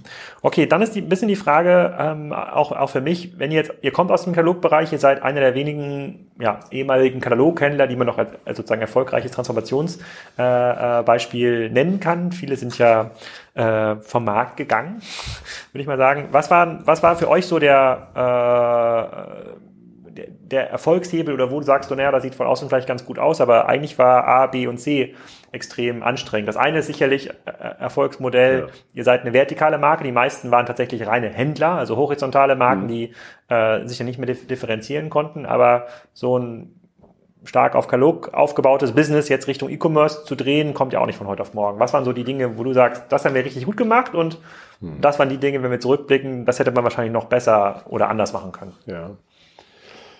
Also ich glaube, was uns immer eine Stärke gegeben hat, ist unsere Positionierung und das, was wir in Summe tun. Dieses Thema, auch wenn es, wie du es vorhin eingangs gesagt hast, unter Druck ist, aber ein Preiswertanbieter zu sein, das ist erstmal ein über die Jahre wachsender Markt gewesen. Ja, gibt es auch Verdrängungseffekte, aber das war, das war immer im Grunde das, das, was wir getan haben. Und das zu tun im Sinne von, ich bin vertikal integriert. Was sich ja im Grunde genommen geändert hat, ist ja, wie wir diese Leistungserbringung verändert haben. Also früher war es eben der Katalog und heute sind, sind es eben andere Waren. Aber im Kern ist das Geschäftsmodell erstmal gleich geblieben. Die Art, wie ich die Wertschöpfung erbringe, die hat sich radikal verändert. Aber das Geschäftsmodell als solches ähm, ist erstmal gleich geblieben. Deswegen glaube ich, erstmal ein Punkt ist, dass wir immer ein gutes Geschäftsmodell hatten und auf der Stärke dieses Geschäftsmodells hatten wir ausreichend Zeit, die digitale Transformation der sozusagen zu begegnen. Und ähm, Das heißt, also ein Punkt war natürlich, wir sind mit 1997 mit dem Start, wenn das der, der Urknall war für uns, sind wir erstmal auch früh gestartet. Und wir hatten aufgrund auch der, der Fähigkeit, mit Papier gut umzugehen, was durchaus immer noch, wie gesagt, bis heute reicht, das Papier immer noch einen gewissen Anteil hat, hatten wir, haben uns ausreichend Zeit erkauft, um die digitale Transformation in Ruhe anzugehen. In Ruhe meine ich insofern auch, wenn man jetzt mal guckt, was man 1997, was man da gesagt hätte, was als einen guten Online-Shop ausmacht, wenn wir mal die Frage auf Online-Shops reduzieren, was wie gesagt heute nicht mehr geht, dann hat sich ja, war das 1997 nicht klar. Da war ja so ein Gefühl da, was ich eingangs beschrieben habe, das kann man eigentlich, ist es das viel bessere Modell für Distanzhandel, aber was es nun ganz genau bedeutet, okay, du musst einen schnellen Shop haben, der muss mobil sein, da müssen tolle Produktfokus drin sein, äh, super Produktbeschreibung und, und, und, und, und, viele Dinge. Usability war ein Begriff der, oder User Experience, den es 97 auf jeden Fall noch nicht gab. Das hieß vielleicht noch Gesprächsleitwagen am Telefon, aber diese Dinge waren nicht da. Und deswegen, insofern, dieser, dieser frühe Start hat aber dazu geführt, dass wir sehr früh uns damit auseinandersetzen konnten und sehr organisch das Thema aufgebaut haben. Also als ich das gemacht habe, da waren wir einer, der sich mit dem Thema beschäftigt hat. Und heute arbeiten heute mehrere hundert Menschen in völlig neuen Berufsbildern und Aufgaben, die wir zu dem Zeitpunkt überhaupt nie, äh, nie gehabt haben. Insofern, das war sicherlich erstmal eine Sache, die wir gut gemacht haben. Also dieser frühe Start und der lange kontinuierliche Atem an der Transformation zu arbeiten der Prozesse, die unter diesem Geschäftsmodell liegen. Ja, ich habe, äh, ich sage auch in meinen Vorträgen, äh, wenn es darum geht, äh, wie sich die Disziplinen verändert haben, dass die Leute, die wahrscheinlich vor zehn Jahren bei euch angefangen haben und E-Mail-Marketing aufgebaut haben, dass deren Disziplinen sich auch verändert. Und immer wenn man und ähm, ähm, als ich noch bei Otto war, waren ja immer die Leute aus dem Einkauf und die Kataloge, das waren ja die Doofen, die Innovation verhindert haben. Und heute sage ich, sind es wahrscheinlich diejenigen, die Online-Marketing aufgebaut ja, haben, genau. die den Instagram-Experten irgendwie das Leben äh, schwer machen. Das, äh, äh das macht halt, das macht halt auch nicht ganz einfach. Und wenn ich mich richtig erinnere, ähm, es gab ja auf dem Otto Campus, glaube ich, Dutzende Versuche, eigene Commerce-Systeme ja. ähm, zu bauen und zu etablieren. Da hat sich Bonprix auch immer so ein bisschen so eine Extra-Rolle äh, äh, ähm, erkämpft und was, was Eigenes gemacht. Wie habt ja. ihr das gemacht seit 1997? Auf was für, was für Plattform habt ihr gesetzt und wie, laut, ja. wie sieht eure IT eigentlich heute aus? Ja, ja. Also, ähm, du sprichst jetzt von Technologieplattformen, ne? Ja, ganz am Anfang hast Oder? du ja schon gesagt, war es irgendwie ein Online-Shop. Mittlerweile ist natürlich irgendwie voller ja. integriert, aber vielleicht kannst du diesen Weg mal also, ein bisschen Ja, genau, also ein bisschen zeigen. Also wir sind damals erstmal live gegangen und haben damals eine Infrastruktur genutzt, äh, die wir dankenswerterweise von Otto bekommen haben. Also Otto war, glaube ich, 1996 live gegangen mit otto.de und dann war die Idee damals noch auch schon, ich sag mal von Michael Otto schon äh, gewesen, diese Infrastruktur dem Konzern zu verwenden und damit diesen Urknall zu beschleunigen. Aber wie dieser Urknall so ist, ab dann gehen die Kräfte auseinander.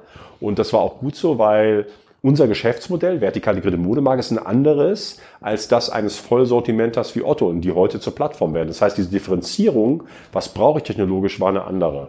Und dann hatten wir, also unsere Sonderrolle, auf die du ansprichst, war vor allem die, dass irgendwann im Konzern ja das Thema war, wir gehen alle auf Intershop Infinity. Und das hat mich das dann. Das war so Mitte der 2000, also sozusagen so 2003, Ja, so Anfang 2000, 2004. so 2002, 2003, 2004. Und ähm, damals habe ich halt schon stark votiert, habe gesagt, mal, wir sind sehr international und, und wir haben ein anderes Geschäftsmodell. Wir sind eine vertikal integrierte Modemarke. Also anders ja, oberste Ebene, wir verkaufen alle was per Distanzhandel, aber was da drunter liegt, das ist anders. Und das ist auch immer so das, was, glaube ich, heute so wichtig geworden ist, dass diese ganze digitale Transformation, die umfasst halt nicht mehr nur die Oberfläche, so was ich vorhin meinte, der Online-Shop, der da vorgeschraubt ist, sondern umfasst alle Prozesse. Und nur wenn alle Prozesse auf dieses auf dieses Modell auf, oder auf die veränderten Prozesse aussehen, nur dann funktioniert es richtig gut. Und insofern haben wir damals stark votiert, dass wir da unsere Unabhängigkeit bekommen. Und das haben wir gehabt. Wir haben, und bis heute ist übrigens auch fast in vielen Punkten noch die gleiche Technologie. Wir haben dann im Jahr 2005 haben wir auf ein Open Source Framework auf Spring gesetzt. Und das war damals eine Mehrschichtarchitektur. Das war sozusagen das heißeste, was man haben konnte. Äh, und haben daraufhin, sagen wir, das war so der, der Nukleus, der Kern unserer, unserer Sache und haben dann zum Teil immer mal wieder auch mal Fremdprodukte reingebaut, aber im, im Wesentlichen äh, ist der größte Teil unserer Infrastruktur ist ja selbst erdacht, selbst erbaut mit sowohl mit internen Kräften als immer noch mit viel, auch mit Unterstützung von außen, mit Partnern, was nun Neuland oder das Multimedia-Haus ist in Bremen, die von Anfang an dabei gewesen sind, also lange Wegbegleiter und haben äh, entsprechende Infrastruktur aufgebaut. Aber neben dem Online-Shop sind heute, sind heute andere Elemente dazu. Also wir haben jetzt eben auch eine, eine Marketing-Data-Plattform, wie wir das nennen, oder dann sind irgendwelche E-Mail-Systeme oder irgendwelche Content-Management-Systeme dazugekommen. Also das Ganze ist ja inzwischen ein großer Zoo von Infrastruktur, den ich brauche, um eigentlich am Ende aber wie, das, ist ja, das ist ja auch so ein bisschen eine Diskussion, die wir oft führen, äh, auch in dem Podcast, ist, wie viele Leute braucht man denn dafür, um so eine Infrastruktur selber überhaupt maintain zu können, ja. geschweige denn überhaupt sowas aufzubauen. Und wenn wir uns jetzt nur mal auf diesen ganzen Commerce-Stack und ja. bei euch reicht es ja schon fast quasi in ERP-Funktionalität rein, weil diese Spring-Plattform wahrscheinlich auch äh, äh, zu mehr genutzt wird, als nur den, den Warenkorb äh, zu berechnen. Aber wie, wie viele Developer auch mit den Agenturen und Product Owner, QA-Engineers, äh, ähm, also Leute, die diese Plattform entwickeln, auch mhm. DevOps-Engineers. Ihr habt ja quasi dann eine ja. Plattform, die ist ja heute nicht mehr äh, äh so Hot Shit, sondern ihr habt quasi einen ganz DevOps-Stacks, den, den heute quasi der sogar nicht mehr ausgebildet wird. Ja. So, wie, wie viele Leute habt ihr denn? Äh, naja, also ich sag mal so, wir reden schon von, wir reden nicht von 50, wir reden nicht von 100, wir reden eher von 200 und mehr Leuten. Also insofern ist es auch ein Weg. Und genau, da hatten wir an andermal, an anderer Stelle mal äh, in einem anderen Kontext drüber diskutiert. Das ist ein Weg, dafür brauche ich sicherlich, was, ich sag mal, Umsatz, was Transaktionen angeht, eine kritische Masse. Es wäre kein Weg, den ich jetzt jedem so empfehlen würde. Ähm, würde trotzdem sagen, dass es für uns weiterhin erstmal der richtige Weg ist. Ja, aber dieses, ja, ich stecke mir meine Plattform zusammen und hole mir irgendwo von überall so Best-of-Breed-Ansätze und was auch immer, da kann man viel drüber diskutieren. Aber ich finde auch immer so ein bisschen, ja, also die Systemfrage ist eine, aber das war, das habe ich auch über die Jahre äh, lernen müssen, dass am Ende die Systemfrage wirklich nur ein Teil ist. Vielmehr ist die Frage, wie schaffe ich das meine Organisation, die dahinter ist, die in anderen, ich sag mal, Spielregeln, in anderen Prozessen verhaftet ist, wie schaffe ich es, dass die überhaupt bereit sind, sich auf solche Veränderungen in der, ich sag mal, in der Ablauforganisation, aber auch in der Aufbauorganisation, in den Verantwortlichkeiten darauf einzulassen. Und also früher, vor vielen Jahren, als man noch gesagt hat, ja, E-Commerce war was Neues, hätte ich gesagt, ja, ich bin E-Commerce Manager. Über viele Jahre kann ich vor allem sagen, eigentlich bin ich vor allem eins geworden, eher so Transformationsmanager, weil der Teil, die Organisation zu verändern, der ist für mich der bedeutende. Und ja, am Ende, häufig ist es so, dass sich Organisationen um Systeme drumherum ordnen. Aber das ist der wesentliche Treiber heute. Und als Otto, ich glaube, es war so 2011, 2012 versucht hat, SAP einzuführen, was ja für den Konzernkern, zumindest für viele mhm. Bereiche nicht funktioniert hat. Seid, wart ihr da auch davon betroffen oder habt ihr das bei euch eingeführt? Wir haben es bei uns eingeführt, äh, sind jetzt seit anderthalb Jahren äh, erfolgreich auf SAP, nach aber auch einem langen, einer langen Phase. Und das war genauso dann. Ne? Jetzt ist da jetzt eine Organisation bei uns. Also mal, wir haben erstmal eins dadurch, will ich jetzt mal sagen, wenn wir über vertikale Integration sprechen, haben wir unsere vertikale Integrationstiefe an der Stelle erhöht. Ne? Es gibt immer so, ne, also wir sind da tiefer jetzt gegangen. Wir denken auch über andere Dinge, so wie Lager und so weiter auch, die dann auch vielleicht nochmal einen zusätzlichen Aspekt liefern könnten, um genau passfähige Produkte zu haben. Aber insofern, nee, also wir haben, wir haben SAP und ähm, haben da auch weiterhin zusätzliche Kompetenz und, aufgebaut. Und bleiben wir mal bei dem Technologiethema, weil ja. du hast jetzt diese Welle schon so lange erlebt und quasi, ich glaube, es gibt keinen Konzern in Deutschland äh, sozusagen, der noch aktiv ist, wo es diese Diskussion Standardsoftware versus Eigenentwicklung versus Framework mhm. so intensiv geführt wurde und so oft auch geführt ja. wurde in den letzten, ja. äh, in den letzten, in den letzten 20 Jahren. Ähm, Siehst du denn, äh, und ihr habt ja sicherlich auch so einen eigenen Data Warehouse Deck irgendwie aufgebaut, das ist auch eine ganz natürliche Entwicklung, wenn man da selber aus der, ja. aus der Plattformwelt kommt. Siehst du denn äh, die, die Wellenbewegung auch wieder zurück, dass man sagt, nee, hier gibt es jetzt Technologiebereiche, damit konnten wir uns zehn Jahre lang differenzieren. Jetzt ist es aber irgendwie zur Commodity geworden, mhm. da müssen wir das aus unserem Stack wieder ausbauen. Wir müssen uns jetzt konzentrieren in ja. dem nächsten wichtigen, die mobile App meinetwegen oder was auch immer ihr als wichtig. Siehst du das auch? Ist das möglich? Also kriegt man dann quasi diese IT-Transformation, die man erst mit großem Aufwand in die eine Richtung geschoben hat, auch wieder ein bisschen zurückgeholt und wird gesagt, so ihr 20 Leute, ihr habt jetzt, äh, keine Ahnung, ein SEO-Tool gebaut oder ein mhm. SEA-Tool äh, gebaut. War ja. cool, aber sorry, ja. ist vorbei. Ja, also, also ja, also ähm, auch wir haben schon Technologien ausprobiert, und festgestellt, entweder waren wir vielleicht auch sonst zu spät, also genau so, was du beschreibst, ein SEA-Tool, haben wir mal eine Zeit lang ausprobiert, haben dann festgestellt, braucht man gar nicht mehr. In dem Moment hatte sich dann ein Google mit seinen Tools, die sie sozusagen selber anbieten, schneller weiterentwickelt und haben gesagt, ja, also ist, ist nicht mehr. Oder äh, dieses, ja, auf Keyword-Ebene was durchzusteuern, ist vorbei. Also insofern, diese Entwicklung haben wir auch gelebt. Ich habe auch mal einen Fehler gemacht, ich habe zu, früh gedacht, dass E-Mail nicht mehr so das Richtige ist. Ähm, das habe ich bei Kassenzone auch gedacht, bis ich den E-Mail-Newsletter eingeführt habe. also da habe ich zu früh sozusagen den, den technologischen Abgesang oder so gehabt. Also das die, diese Entwicklung gibt es, aber bei uns ist zum Beispiel äh, diese Diskussion, also wohin stecken wir die Ressourcen, die ist momentan sehr, ja, sehr akut. Also gerade an der Frage zum Beispiel, wie ist der Zusammenarbeit, das ist vorhin ja genannt, zwischen Einkauf und zum Beispiel ähm, die, äh, bei uns dem der Brand Content Direction, also der früheren Werbung. Also wie ist das Interaktionsmodell und wie viel Liebesmühe geben wir noch in den Katalog hinein?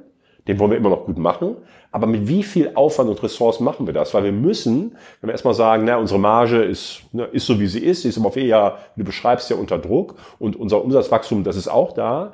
Aber am Ende muss ich ja sehen, wie ich dann meine Ressourcen neu verteile. Insofern bin ich ständig in so einer Diskussion da drin. Ich sag mal, müssen wir noch mit dem gleichen Aufwand in die Prozesse hineingehen oder eben aber auch, ich sag mal, ändert sich zum Beispiel das von manuell zu mehr Automatisierung, was jetzt nicht unbedingt bedeutet, dass dann weniger Aufwand ist, also im Sinne vielleicht von, von Kosten, aber eben eine ganz andere Logik ist. Also Preise, was ich vorhin sagte, äh, schon 1997 oder 95 hat Bonprix schon Preise nach oben, nach unten. Heute haben wir dafür äh, eben äh, Tools, die mit Machine Learning versuchen, den richtigen Preispunkt zu treffen, also wo wir per Algorithmus das, den Preis steuern. Und, äh, und da ist natürlich dann schon die Frage, hat man dann am Ende weniger Menschen auf diesem Preisprozess sitzen oder vor allem auch Menschen mit einer ganz anderen Fähigkeit, weil am Ende geht es ja darum, für die Vielzahl der Produkte, die wir haben, das auf dem internationalen Level die richtigen Preispunkte finden, ist eine ganz andere Größenordnung. Teilweise muss man auch mal sagen, ist es ohne Automatisierung noch gar nicht beherrschbar. Mhm. Also wenn du für, für, für 30 Länder äh, 25.000 Preispunkte setzen willst und die sollen vielleicht jeden Tag einmal neu durchgerechnet werden, es ist manuell auch gar nicht zu schaffen. Okay, aber sozusagen diese Komplexität des Business erhöht sich ja äh, umso mehr, wenn man halt noch stationäre Initiativen äh, äh ja. dazu nimmt. Und ihr habt ja gerade, äh, damit seid ihr zumindest äh, auch durch die, durch die Presse marschiert in den letzten ja. Monaten, habt ihr gerade so ein Modell ähm, etabliert, bei dem ihr hier tatsächlich, glaube ich, mehr als 200 Meter Luftlinie hier aus diesem Podcast-Studio dürfte es nicht sein, bei dem ihr so einen smarten Laden habt. Was ist die, die Idee dahinter? Ja, ja also die Idee ist für mich erstmal, das für mich ist eine natürliche Erweiterung des Themas vertikal integrierte Modemarke, weil vertikal integriert heißt, ich in diesem Punkt, also eher von der oberen Seite jetzt vertikal, ich habe einen direkten Kontakt zum Kunden.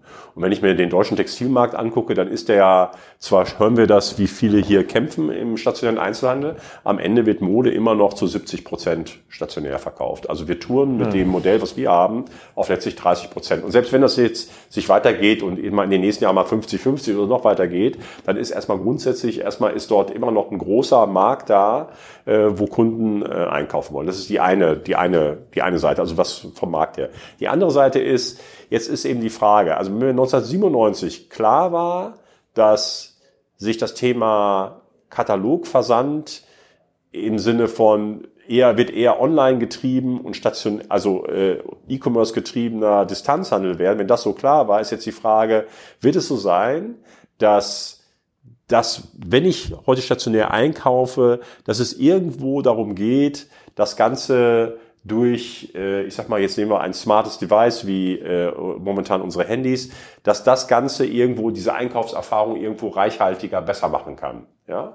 Und wenn man sagt, das ist eine Zukunft, und ich glaube, dass also online und offline an der Stelle sich irgendwo ein bisschen ergänzen, dann war für uns der Punkt zu sagen, bis dahin war unsere Stationärstrategie nicht so von Erfolg gekrönt. Wie viele Filialen habt ihr? Wir hatten, wir hatten mal bis zu 100 und jetzt haben wir nur noch ganz wenige. Also das ist letztlich eigentlich, das ist das Ding, auf das wir setzen. Okay. Ja, also wenn das passiert. Also für die Leute, die jetzt nicht das Video schauen, äh, äh Markus zeigt virtuell auf den Laden. Genau, zeigt virtuell ja. auf den äh, auf den Laden. Ähm, so, also wenn das so ist, dass man in der Lage wäre, aus einer Kundenperspektive sinnvoll Services, Leistungen aus unserer Commerce-Plattform, die wir über die vielen Jahre gebaut haben, auf die Fläche, auf die Fläche zu bringen. Wenn das ein Modell ist, dann hätte Bonprix etwas an den Tisch zu bringen, weil wir durch diese digitale Transformation und dieser Aufbau dieser Commerce-Plattform, die Technologie, über die wir gesprochen haben, haben wir viele Jahre lang geübt und ähm, und wenn der Kunde sich in diese Richtung will und das als einen wesentlichen ähm, positive Ergänzung sehen würde, und das haben wir eben auch versucht mit dem mit Kunden sag mal, und äh, unserer Zielgruppe vorher abzuklären, äh, dann ist es ein lohnenswerter Entwurf oder Invest sozusagen da hineinzugehen. Und das haben wir vor drei Jahren entschieden, haben gesagt, wir glauben daran, dass wir an de, in dieser Fragestellung etwas mit an den Tisch bringen können. Und deswegen haben wir den Laden gebaut. Okay, aber dann, dann, dann würde ich aber schon zusammenfassen unter, es ist, es ist eine Laborsituation. Also ja. es kann auch total gut sein, dass wir in einem Jahr hier sitzen und sagen, du hat nicht funktioniert, es gibt da keine Hebeleffekte Absolut. zwischen beiden ja. Welten, ja. die App wird nicht genutzt, vielleicht können wir es auch nicht richtig, whatever, wir machen ja. Schluss. Okay. Genau. Okay, dann habe ich noch eine zwei. Okay, fair enough. Ich muss mir den Laden auch noch angucken. Muss. Wir sind jetzt erst ja. ein paar Wochen hier an dem Standort, ja. aber ich, ich bin ganz sicher, bei, in der nächsten Mittagspause gehe ich da vorbei. Sehr gut. Äh, morgen zum Beispiel, wenn der Laden auf ist. und ähm, dann ist die zweite große Frage, strategische Frage. Die haben wir jetzt nur, die haben wir jetzt hier nur ganz am äh, ganz ganz bisschen nur gestreift und äh, wir haben auch gar nicht mehr so viel Zeit, die in aller Größe äh, und Blüte zu besprechen. Ist natürlich die Plattformfrage. Gar nicht die Plattformfrage im Sinne von wird Bonprix eine Plattform? Das ist eine Frage, die halte ich für zumindest für vertikale Modemarken für nicht so super sinnvoll. Das ist eher eine Frage, die muss Otto für sich positiv beantworten, ähm, sondern eher könnt ihr euch auch vorstellen, massiv auf anderen Plattformen zu verkaufen, weil ihr zum Beispiel lernt, dass bei Amazon oder Zalando, dass ihr dort eure Kunden effizienter erreicht, was ja dann immer mit diesem Trade-off kommt, ne? weil ja. Kundenzugang irgendwie verlieren äh, versus zusätzlicher Absatzkanal. Ja. ja. Also ähm, das ist eine Sache, mit der wir uns intensiv beschäftigen und die wir auch nicht nur am grünen Tisch beantworten wollen. Also das heißt, wir haben jetzt seit einiger Zeit, sind jetzt seit März sind wir bei About You mit auf der Plattform mhm. und wir werden auch bei Otto live gehen und haben uns auch noch weitere Plattformen vorgenommen. Das heißt, wir wollen jetzt wirklich mal schauen, inwieweit wir mit unter gewissen Rahmenbedingungen, die Plattformen setzen ja einen sehr starken Kontext, äh, versandkostenfrei. Die Frage ist, wie viele Artikel sind da im Warenkorb drin? Welche Kunden erreiche ich dort? Also es gibt verschiedene Möglichkeiten dort äh, oder Rahmenbedingungen, die, äh, die mir letztlich meine Wirtschaftlichkeit beeinflussen. Das schauen wir uns gerade an, weil ganz grundsätzlich ist es eben so, ja, Plattformen wachsen, äh, Kunden scheinen zu einem gewissen Grad Plattformen zu lieben. Ähm, und die Frage ist, können wir mit unserem Produkt, also mit unseren Produkten jetzt im, im engeren Sinne, mit, also mit unserer Mode auf diese, in diesen Plattformen präsent sein? Am Ende ist es schon so, dass unser Modell eben wiederum vertikal integriert darauf beruht, dass ich diesen Kundenzugang habe. Weil da ich den Kundenzugang habe, schaffe ich natürlich, also mal, kriege ich viele Signale mit, die ich wertschöpfend, ich sag mal, in mein Produkt mit einfließen lassen kann. Und deswegen kann es von, für, aus unserer Perspektive erstmal nur ein, ein Teil unseres Businesses sein. Es wird jetzt nicht unser Kern werden, aber wir werden versuchen, ist es für uns möglich, einen gewissen Anteil äh, von wirtschaftlichem Umsatz oder Kunden, die wir über diese Plattform vielleicht auch zu uns gewinnen, äh, natürlich dann auf einem letztlich ja äh, erstmal indirekten Wege an die Marke Bonprix heranzuführen. Äh, das testen wir aus. Okay, du hast aber noch keine Zielquote, wo du sagst, so ab 20 Prozent ist es kritisch fürs Unternehmen, weil dir dann so ein bisschen die Kundenbindung abhanden kommt. Das müsst ihr erstmal lernen. Nee, hätte ich also nicht. Und ich sag mal so, bei der Größenordnung, die wir haben, ähm, da müsste auch schon einiges passieren, dass Plattformen überhaupt in dem Volumen für uns etwas zusätzlich liefern können. Weil man muss ja schon sehen, ich sag mal, ja, ich, ne, das sind 10.000 Kleider oder wie auch immer oder 100.000 Kleider. Jetzt kommen noch mal äh, 2.000, 3.000 Grand Prix dazu. Ist auch die Frage, wie viel zusätzliche Umsätze generieren wir dort. Aber das ist auch eine Frage. Also die Skalierung ist eine weitere. Aber erstmal steht für uns überhaupt erstmal die Frage, kann ich in dem Plattformkontext für Bonprix in Bezug unserer Zielsetzung, Wirtschaftlichkeit oder eben, wie du sagst, Neukunden, kann ich dort überhaupt erfolgreich sein? Okay, dann eine Frage, die ich in letzter Zeit in vielen Podcasts stelle, das ist so eine der letzten, äh, eine der letzten Schlussfragen ähm, in der Regel. Ähm, was hindert euch an noch schnellerem Wachstum? Was wir ja schon jetzt gelernt haben, insbesondere durch ähm, die ganze Plattformökonomie, ist, dass es auf einmal Anbieter gibt, die über Jahre hinweg 20, 30 Prozent wachsen, ähm, mhm. teilweise profitabel, oft sicherlich äh, ähm, äh, Fremdkapital ähm, finanziert. Ihr habt ja alle Infrastruktur, ihr könntet ja, wenn ihr wüsstet, ihr könnt im nächsten Jahr Ware für drei Milliarden verkaufen, könntet ihr äh, produzieren. Wo, wo ist das Limit für euch? Das Limit ist sicherlich erstmal grundsätzlich da, dass wir jetzt nicht mehr rein von dem, von dem Reifegrad, wo in dem wir uns befinden, wir sind ein etabliertes Geschäftsmodell in einem sehr stark digitalen Umfeld, aber wir haben auch den Anspruch, nicht nur zu investieren, sondern auch wirklich Geld zu verdienen. Also, also wir haben jetzt nicht unbegrenzte Ressourcen äh, und haben jetzt auch keinen Business Case, wo wir sagen, naja, wenn wir jetzt mal einfach unser Marketing äh, verdoppeln würden, dann äh, wird das schon am Ende äh, am Ende alles gut. Also insofern ist äh, ist bei dem Niveau, auf dem wir uns bewegen, und das ist ja eingangs gesagt, wenn man jetzt mal 200, 300 Millionen dazu packen will, das ist schon an sich eine große Aufgabe und ich glaube auch nicht so sehr aus dem, so wie wir kommen, das, also ich glaube viel stärker an ein organisches Wachstum als so ein Sprunghaftes. Also wenn es diese Idee gäbe, die liegt vielleicht dann vielleicht schon ein paar Jahre zurück und haben wir dann zum Teil in einigen Märkten immer mal solche Sprünge gemacht.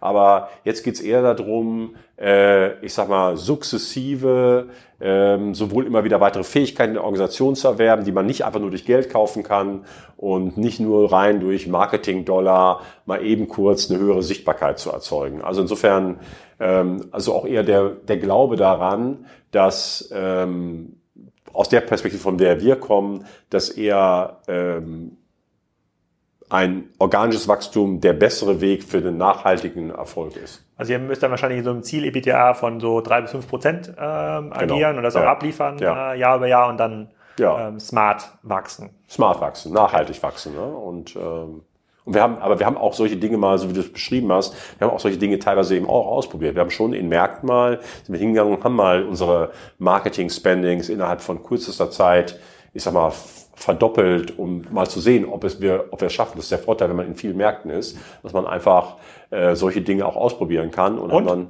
ja, also es hat, hat, hat in einigen Märkten, also in den Niederlanden hat es funktioniert, in Frankreich hat es sich äh, zum Beispiel deutlich schwieriger dargestellt. Mhm. Da haben wir das dann wieder ein Stück zurückgefahren, wachsen da jetzt wieder mit 5, 6 Prozent.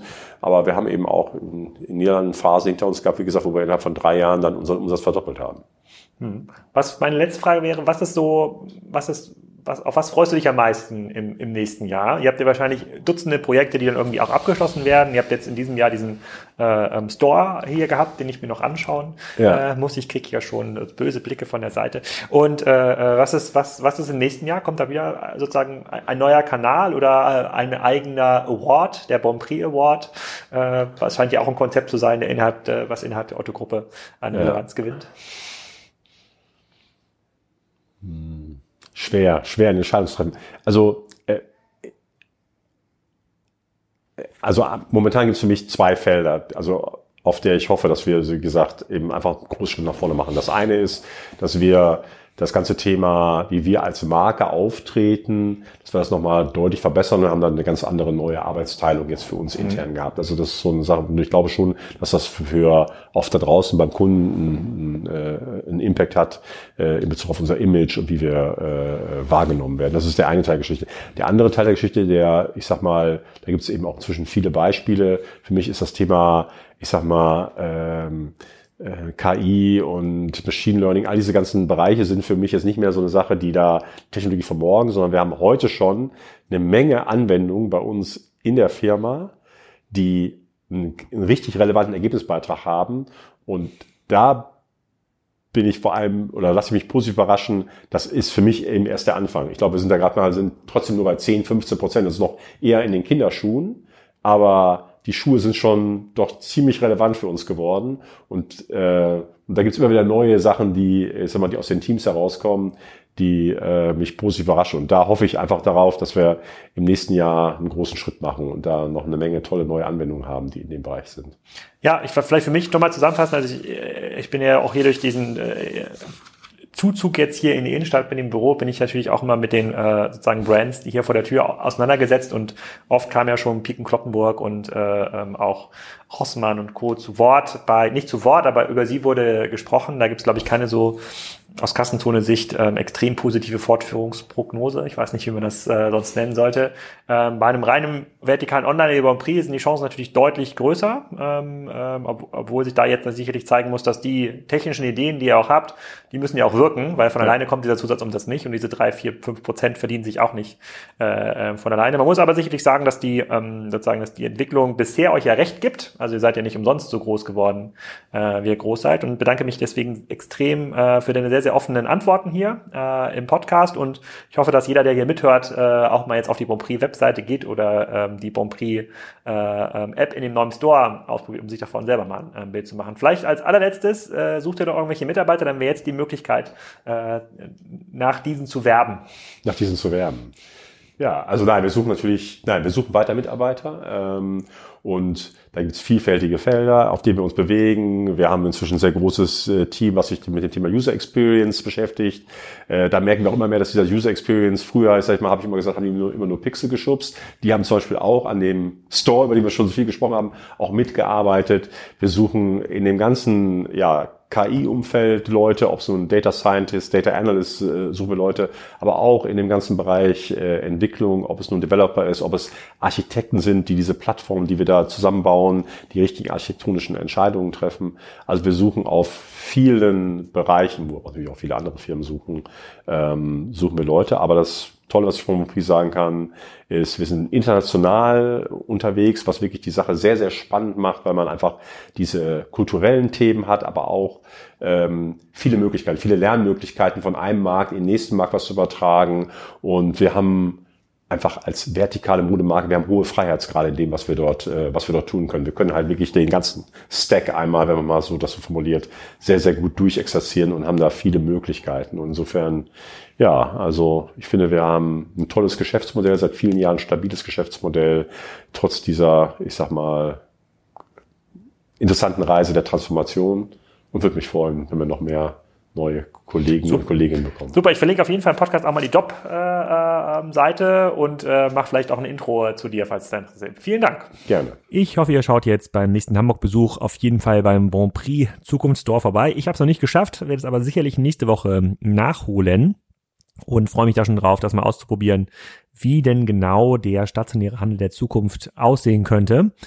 In der nächsten Folge hört ihr den Daniel Kraus, den Gründer und CTO von äh, Flixbus. Der hat auch eine ziemlich spannende ähm, Geschichte zu erzählen. Und ähm, in der übernächsten Woche erfahrt ihr eine ganze Menge zum neuen Geschäftsmodell von Metro, Metro Markets. Also auch dort ist wieder sehr viel E-Commerce-Content drin. Für diejenigen, die jetzt unbedingt noch eine weitere Folge hören wollen, denen kann ich empfehlen, mal bei der Wimleck Show vorbei zu schauen. Das ist ja ein Podcast, den ich aufnehme mit einem Kollegen in Amsterdam und einer Kollegin in ähm, Stockholm. Ähm, da haben wir jetzt gerade die Folge live gebracht mit Rüb Vermüllen. Das ist der CEO von Bol.com, dem Amazon der Niederlande. Ähm, extrem spannender Typ. Die machen da über zwei Milliarden Umsatz und müssen, nachdem ich den Podcast jetzt auch mal nachgehört habe, sicherlich keine Angst haben vor Amazon. Ähm, da steckt eine ganze Menge drin. Ich ähm, werde den Link zum Podcast auch nochmal in den Show Notes teilen. Also wenn ihr jetzt nochmal weiterhören wollt, dann äh, hört euch gerne Rüb Vermöhlen von Bull.com ähm, an. An dieser Stelle auch nochmal vielen Dank für die vielen neuen Reviews bei iTunes.